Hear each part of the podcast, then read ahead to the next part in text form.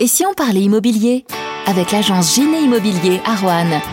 Un rendez-vous où l'on vous donne les clés pour vous aider à construire vos projets d'achat, de location, de gestion locative et de syndic de copropriété. Bonjour à tous, dans cet épisode on va parler location avec Rémi Michel, conseiller location chez Giné Immobilier. Bonjour Rémi. Bonjour. Il y a parfois des abus de langage et la caution en fait partie en matière de location. La confusion est fréquente entre caution et dépôt de garantie, deux dispositifs différents qui ont tous les deux trait à d'éventuels impayés pour le bailleur. Pouvez-vous nous rappeler Rémi la définition du dépôt de garantie dans le cadre d'une location? Donc le dépôt de garantie est un montant qui est versé par le locataire à son entrée dans les lieux et qui est euh, conservé durant toute la, la durée de la, de la, location et qui lui est euh, restitué à la fin de, à la fin de celle-ci euh, s'il n'y a aucun problème dans le, dans le logement. Et la caution, c'est pas la même chose Non, la, on parle de, de caution d'une personne qui se porte garant pour le locataire, cette personne qui sera là en cas de défaut de paiement du locataire. Qui peut se porter garant pour une location? Alors pour une location, il y a donc les personnes, une personne physique, donc une, une personne de, de l'entourage de locataire, de sa famille ou de son entourage. Des amis aussi peuvent se porter garant. Euh, il peut y avoir également une personne euh,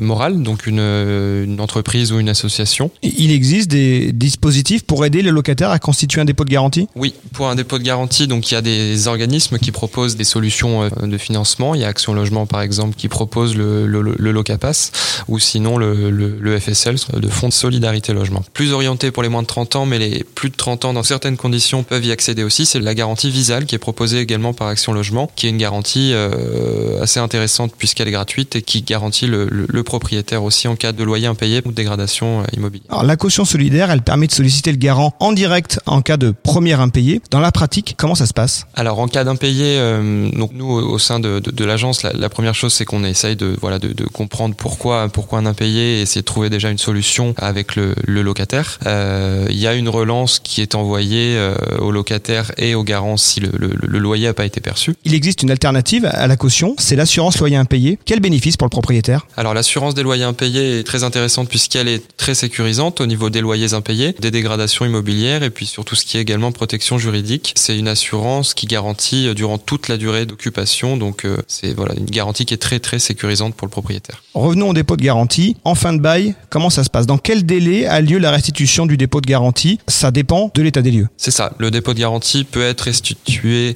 euh, entièrement, en partie, ou euh, pas du tout si le, voilà, le, le, la sortie des lieux se fait euh, n'est pas conforme, n'est pas conforme à l'état des lieux entrant. Merci Rémi. Merci. Parce que les grands projets ne se réalisent jamais seuls, vous aussi faites confiance à l'agence Giné Immobilier.